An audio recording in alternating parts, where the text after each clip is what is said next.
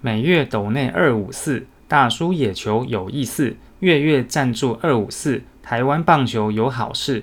大叔野球五四三跟五四三周会谈的赞助计划已经在泽泽木之上开跑喽！您可以在泽泽木之上选择您所喜爱的方案，不同的方案在不同期间都会有不同的赠品哦。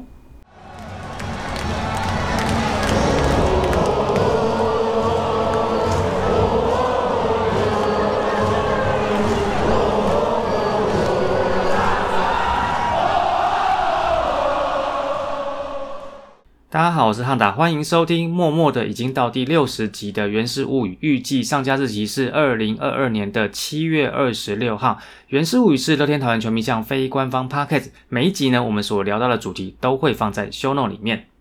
好，这个转瞬之间呢，我们在上周已经迎来了今年的下半季的赛事哈。不过，我想大家在前几天呃最受瞩目的应该是新足球场改建之后的落成所发生的一些问题。然后这个讨论呢，已经热到连大概政论节目都在谈哈。那没关系，这个部分我们呃节目今天如果有空的话，我们在后半段再稍微提一下哈。那如果你是准时听这一集呢，我先跟大家 update 一下本周五四三周会谈各单口节目的上架的状况哈。那么头头是道呢，本周停更。你现在听到的《原氏物语》还有黄色性感带是准时上架。那小刘说相声呢，本周也停更。龙给我讲和尼玛帮帮忙也都是预计在周二上架哈。这个是如果说你有准时听这一周的单口的话呢，就顺便跟大家 update 一下。那上周的前几天呢，因为刚好是上下半季中间的空档，所以呢，自由时报就访问我们家的呃，算是 CEO 吧，球团 CEO 川田喜哲。那在七月二十一号这一天呢，一次就上了六则新闻哦。那六则新闻呢，我就很简单的跟大家带一下，说这六则大概讲了什么东西哦。首先第一个部分就是说，呃，川田一开始到台湾的时候，对于啦啦队的应援文化吓了一跳啊，他想说。诶，啦啦队这样子会不会影响球员的专注度？那关于像动子趴这种球员在赛后会上台高歌跟球迷同欢的这种活动呢？呃，在日本的话是想象不到哈，因为日本那边比较拘谨，他是说有点过度拘谨啊，就是说日本球迷呢可能看到这种活动会觉得说，你如果有闲情逸致唱歌的话，为什么不要多练一点球哈？有练球好吗？那回到球团经营面的部分呢，他认为说。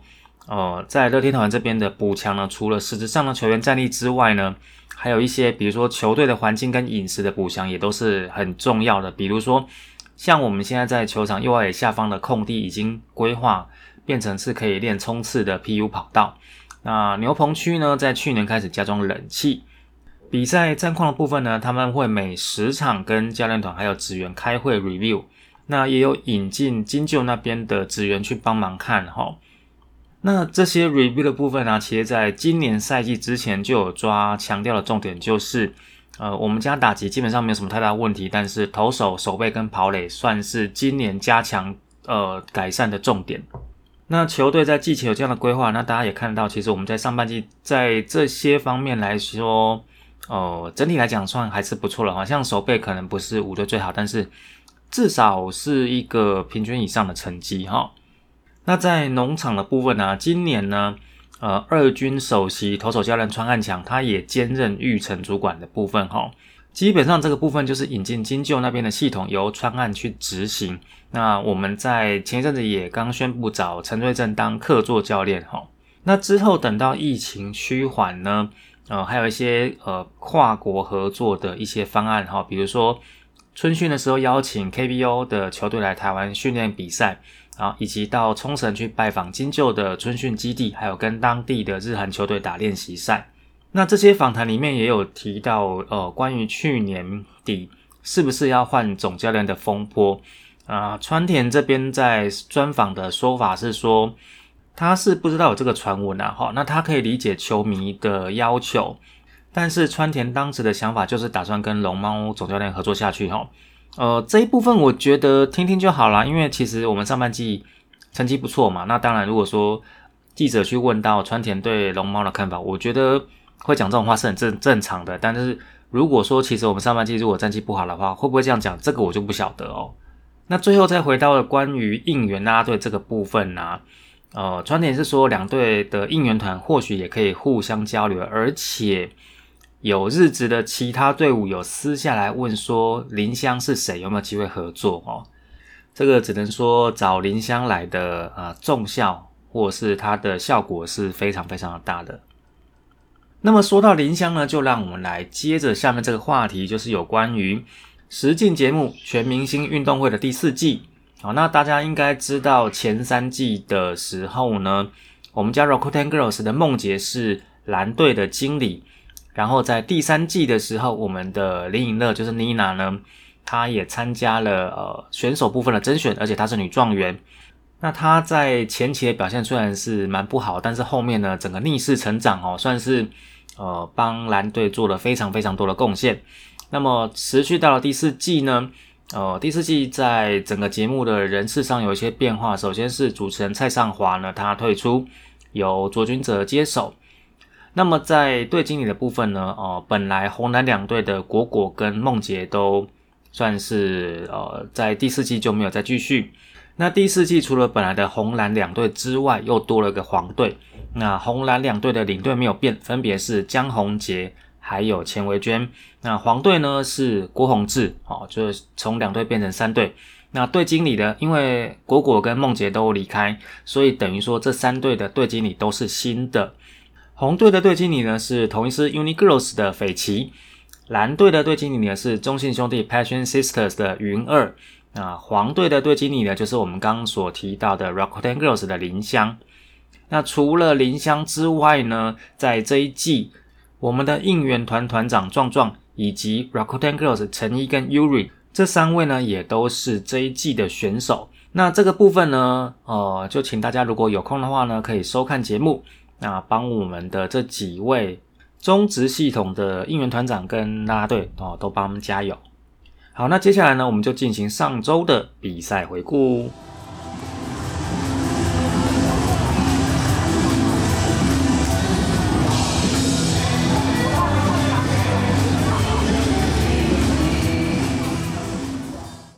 好，那上周呢是下半季开季的第一周，我们呢在上周只有两场比赛。首先呢是七月二十二号这一天的比赛呢，我们去台南面对同一师，那最终比数呢是我们三比零哈击败了同一师，算是下半季第一场就开张。那这场比赛呢，我们在一局上的时候就靠着林立的全垒打以一比零取得领先。到了五局上的时候呢，阿文呃靠着游击手的失误上垒。再借着阿飞跟蓝巴巴的一两打护送回来，所以五局上结束二比零。八局上呢，阿飞先击出了一两打，再靠着蓝英伦还有林立的滚地球护送，哦，那阿飞再回来得分，哦，所以八局上打我们就三比零。那其实我们在八局下的时候是有危机的哈，首先施冠宇拿到四坏球，然后陈崇廷击出一两打，胡金龙选到了保送，不过呢林敬凯最后被三振，好，那八局下同一师是满垒的残垒。所以最终的比数就是三比零。双方的先发投手呢，我们派出的是老虎黄子鹏，先发七局一百零七球，被打两次安打，一次的四坏球，四次的三振，没有任何折失分。后面呢是由赖鸿成、许俊阳还有豪进，然后把比赛给吃完。那么统一师派出来的先发投手是布雷克哈，六局八十六球被打三次安打，那这三次安打里面包括林立的那一发全垒打，投出了一次四坏球，然后四次的三振，失了两分里面只有一分的折失分。接下来隔天呢，七月二十三号这一天，我们去洲际面对中信兄弟，最终的比数呢是八比六击败中信兄弟。那我觉得主要就是我们在第六局的时候一局灌了八分哈。其实我们在一局下的时候是大四分的哈。王威成击出了三连安打之后呢，姜昆宇的安打轻轻松松的让他回来得分哦，双方就零比一，我们一分落后。接下来呢，陈文杰跟许基勇都选到四坏球，陈子豪的二流滚地球呢再打一分回来，双方比数变成零比二。轮到弗莱奇打击的时候呢，陈子豪靠着爆头上二垒，那么在三垒的陈文杰呢，因为我们家的捕手传球失误，趁机跑回本垒得分，然后弗莱奇再补上一次安打，所以一局下结束的时候，我们已经是零比四四分的落后。二局下，啊，岳东华击出了一两打，然后他到垒上二垒，再加上陈文杰的安打，哦，他们再得一分，所以二局下结束零比五，我们整整五分落后。呃，请大家记得，我们这一场是面对德保拉哈，五分落后，基本上看起来这场就凉了啦哈。德保拉在这场比赛的前段其实非常的威猛，从一局的第三个出局数到三局上的第一个出局数，他连标五个三振哦。五局上呢，阿文跟秀秀各挤出一次一兰打，呃，算是这场比赛我们第一次比较有系统的攻势，但是我们得不了分。不过呢，就在六局上，我们突然一个大反攻哦，呃，简单跟大家讲一下，就是陈成威跟蓝英伦呢各挤出一次一兰打，那林立呢二垒滚地球，在林立之后呢，陈进、阿富。阿文、秀秀、阿飞连续五支安打，再加上小胖的三分炮，这一局呢，我们一局灌八分，啊，整个比数从零比五变成八比五，直接整个反过来，那也把宝拉打下场，也把当时上来灭火的第一个后援投手吴俊伟给打下场。七局下，岳东华、杨春炮把比分追成八比六，变成两分差。不过呢，八比六，哎，不是八比诺哈，八比六就是最终的比数结果。双方的先发投手呢，我们这一场派出来是狂威哈，先发六局用了九十七球，被打五支安打，投出两次四外球，五次的三振，一个爆头，十五分里面有四分的折失分。那么中信兄弟派出来的先发投手是追求连三场完封的德保拉哦，听起来就是他最近的状况非常的好。不过呢，他在这场比赛先发五点一局就用了九十五球，被打八支安打，投出七次三振，那一样是十五分里面四分的折失分哈。那在他下场之后呢，接替他的第一任中继投手吴俊伟呢，在这场状况也不好哈，就是他没有解决任何一个打者，然后面对三个打席啊，就丢了三分的折失分啊，就是小胖的那个三分炮哈。那这一场比赛呢，我们家的阿吉梁家龙呢，其实在比赛前段的时候有一个蛮惊险的镜头，就是他在追界外飞球的时候跟陈静呃是没有相撞啊，但是等于说两边都在闪的时候，等于说。他被陈静绊倒，那绊倒之后，他落地呢是左肩跟头同时落地。那休息一阵子之后，呃，当下是没有立即退场了。不过在比赛之后的观察呢，他的左手还是有一些状况啦。那我们就希望他能够赶快恢复。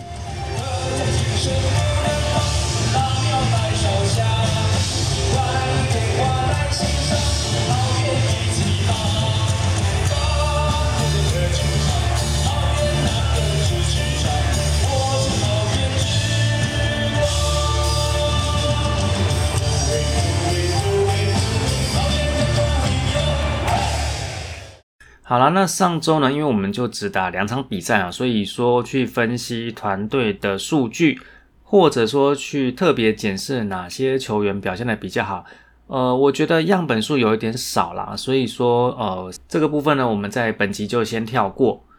那在七月二十一号这一天呢，球团有公布今年的 Yokoso 主题是桃园第一弹哈，Earth Green 球衣内野送哈。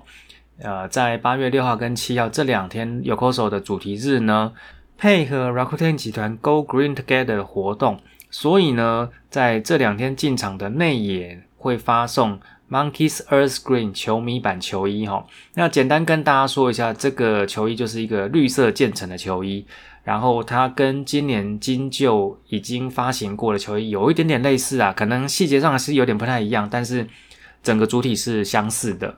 那球团呢有公布这一件球衣的实穿照哈，所以说呃如果有兴趣的朋友，你可以到球团的脸书上面看一下，说不定这件球衣就是你在这两天进场的诱因。好，那接下来这个部分呢，其实跟我们家乐天桃园没有什么太大的关系，不过呢，因为它算是一个已经热议到连政论节目都要谈的话题，那我们就顺便简单提一下我的想法，就是在上周关于。改建之后的新足球场在启用所发生的一些事情跟风波啦，哈，那我会觉得，呃，前面我大概讲一下啦，因为这个东西到后面一定就是因为我相信大家有些人都在这个政论节目里面都看到在讨论这个球场，哈，那我在去年某一集单口里面有提过，其实没有政治归政治，体育归体育这件事情啦，啊，所有东西加减都会牵扯到，所以这个都跑不掉了，那。当你变成全国关注的事情的时候，它一定会牵扯不了哈。那大家也不要觉得什么政治很肮脏，我觉得政治这个东西就跟大家平常在用的手机门号一样哈。你喜不喜欢它那是一回事，但是你跑不掉啦。那手机门号就是这样子嘛。那呃，第一家会跟你说它的网速最快，那第二家跟你说它的涵盖率最好，第三家跟你说它的资费最便宜。好，那不管怎么样，就是每一家都会说自己最棒了。那呃，讲出来的话呢，不管是手机门号商，或者是说是政治人物，基本上他们说出来的话就是广告词。那我不是说都不能听，但是呃，可能大家就稍微分辨一下，他讲的十分里面有几分是广告，那有几分是他真正的内容哈。那这个是我现在在看公共事务的角度，那给大家做参考哈。那反过来说，其实会跟政治扯上关系，有时候也是好事啦，因为呃，扯上关系之后呢，很多事情会被放大。那就不得不处理哈。我举一个例子啦，这个例子合不合适我不知道哈。比如说，大家还记不记得在上半季的时候，其实关于台东球场的投手丘，好像是有一些需要改善的空间。不过呢，台东的比赛最后呢只打了一场，就没有再继续打，所以这个投手丘后面有没有处理，其实我们也不知道哈。那你回来新组这个案子，比如说像这个外野的石头很多哦，全国都看到了，你说这个不能不处理吗？他一定得处理哦。那球场本身呢，在落成之前捧得越高，当然在启用之后呢，就会摔得越重哦。那有些讨论就真的大家听听就算，那个就是真的是广告词。比如说有人说球场有问题都是球团的责任哦，这种东西我们就当笑话听就好。那另外一个我要特别讲的就是有一个粉砖，他做了一张图，放了天母的休息室，还有新竹的休息室。然后写一个八千万，一个十而已哦，那这个我就觉得蛮过分的哈。天母那个八千万，基本上它是把当时的天然草皮整个铲掉，换成人工草皮，好，这个是天母八千万的用的地方哈。那新竹的十二亿，它是除了外野看台没有重建之外，整个球场跟整个内野看台全部都打掉重做。那当然，为什么会引起这么大的抨击？是因为你这个重做出来的东西的品质让大家没有办法接受，但是它的施工范围跟天母是天差地远的哈。我举一个比较生活化的例子给大家听哈，就是说小明他可能呃牙齿去植牙，他花了十二万，那这个植牙的医生呢可能经验不足，或者是说做的非常的粗心，所以植牙出来的结果非常的不好。然后就有个人呢跑出来笑小明，他说：“哎。”你牙齿有问题，居然花了十二万植牙，人家小华只花八千块补牙就搞定了。哎，各位，补牙跟植牙是一样的事情吗？这个粉丝团这样做了法，坦白讲，我讲不客气一点，我感觉到满满的恶意哈。你并不是要来监督的，你是来搞事的哦。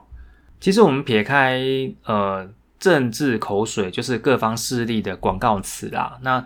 这个球场其实会是一个蛮好的讨论的案例哦。那包括说政府在招标的过程哦，包括说工程上的实物面，包括说整个专案管理的面向，还有出现问题之后公关的操作的方面哈，我觉得这个部分都是在这些方面都会是一个很好的研究或探讨的对象。比如说，我们如果用专案管理面的方式来讲，我尽量用就是比较简单的方式哈。那其实专案管理就是做资源管理。那你的资源有什么呢？是你的范围、你的时间跟你的预算。那这个球场它想要达到的目的是什么？它的就是它的 scope 嘛哈。你想要达到的范围是什么？这个范围之内你能做多少事？那你有多少的时间去做这些事情？你有多少的预算去做这些事情？你的范围跟你的时间跟你的预算是不是合理？我觉得这个会是一个蛮值得探讨的呃一个案例。那我也会蛮期待说，看会不会有人去做这样的一个呃探讨或甚至是论文出来。我一定要花十二亿做这样的范围吗？我有没有机会多花一点，然后做的更多？甚至呢，我不要花那么多，做少一点？哦，我觉得这种都是可以讨论的，没有说一定是怎么样哦。那其实这几天在呃各大讨论所提到的球场的缺陷，我坦白说啦，这些呃被大家吵翻天的事情，大部分都是可以解决的哈。外野的石头很多，需要清；那厕所的门装反需要重做，这些东西呃说实在话，你给他时间，他就可以处理完，这是很好处理的事情哈。那目前也是这样做。那你说像有一些视野不良区，那设计上就已经造成那样的缺陷。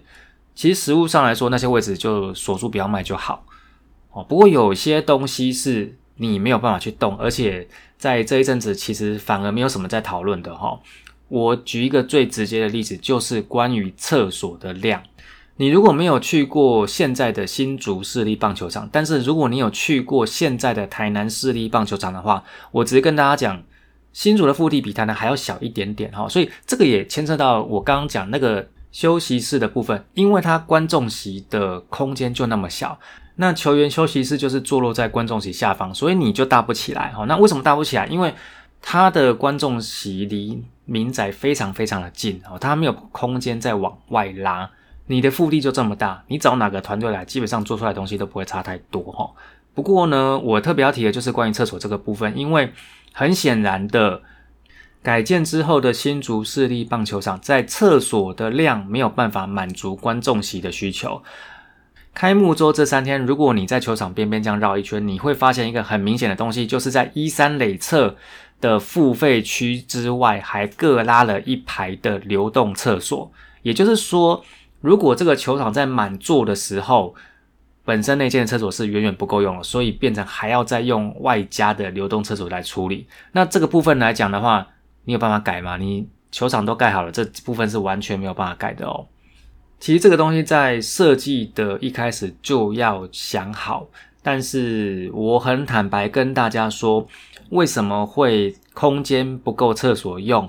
为什么你会看到面壁或是一些奇奇怪怪、视野很糟糕的位置？很有可能就是当初在设计这个案子的时候，你有要求的座位数。那为了要达成合约上所要求的座位数，所以你就到处乱塞椅子。那椅子都不够塞了，我怎么可能还有多的空间让你放足够使用量的厕所？哦，我觉得这个部分应该算是蛮大的问题啦。其实你如果真的要问我来讲的话，这个球场一开始就不应该设计成一万席。既然你能用的复利都这么小。你的要求只是设置一个，比如说六千席到八千席的球场，那我想空间上的运用绝对会比现在合理的更多哈。那它这个十二亿部分，我觉得有一个蛮重要的一个工程部分，就是地下停车场。这个案子啊，整个球场除了外野看台没有拆之外，其他部分全部都拆了。那为什么外野看台没有拆呢？因为外野看台下方是民宅。那个有很复杂的产权的事情要处理，所以就没办法处理，就只好留着。那在外野看台的上方做一些呃改善。那内野的部分全拆，拆了之后做了一件很重要的事情，就是往下挖做了地下停车场。你说这个东西跟棒球有没有什么关系？其实坦白说啦，这个东西跟棒球，嗯，不能说没有关系，但是关系不大，因为它只有三百个车位。但是棒球比赛没有天天比。周遭民众的停车需求天天都有，所以我相信对当地来说，这个停车场会比棒球场本身更重要。哦。那总之目前就是确定，呃，已经排定的新竹棒球场的比赛都会迁到其他球场举行。哈，要给他多一点时间再去重新的整理。那我们也希望这个整理完之后的新竹棒球场会比较合理一点哈。厕所那个部分，我相信真的就无解的啦。但至少就是你外也不要都是石头嘛，变天堂路嘛。那厕所就已经很少见了，不要在那种没有办法用的设计哦。然后有一些排水孔，其实看起来就很不合理，那个不知道有没有办法盖。然后甚至我有看到群组里面有讨论，甚至在外野的座位中间还有那个没有修边的螺丝。那个其实有一定的危险性啦，那不知道说他们在做处理的时候会不会把它一并的做好哈？总之就是之后再看看。那这个部分就是我对于刚改建完的新竹市立棒球场的一些看法。好，那最后就是本周的赛程预告。那本周其实，在三十、三十一号两天有明星赛在洲际棒球场，所以本周的例行赛呢就场次比较少。那我们在七月二十六到二十八三天都在主场面对客队，其中呢七月二十六、二十七礼拜二、礼拜三面对统一师，七月二十八号礼拜四面对富邦悍将。下半季的第一周呢，以二连胜作为开局，那我们当然也希望接下来的比赛我们能够有继续的好成绩。好，那以上呢就是本集的原始物语，感谢大家收听，但后期空中再相会，see you again，拜拜。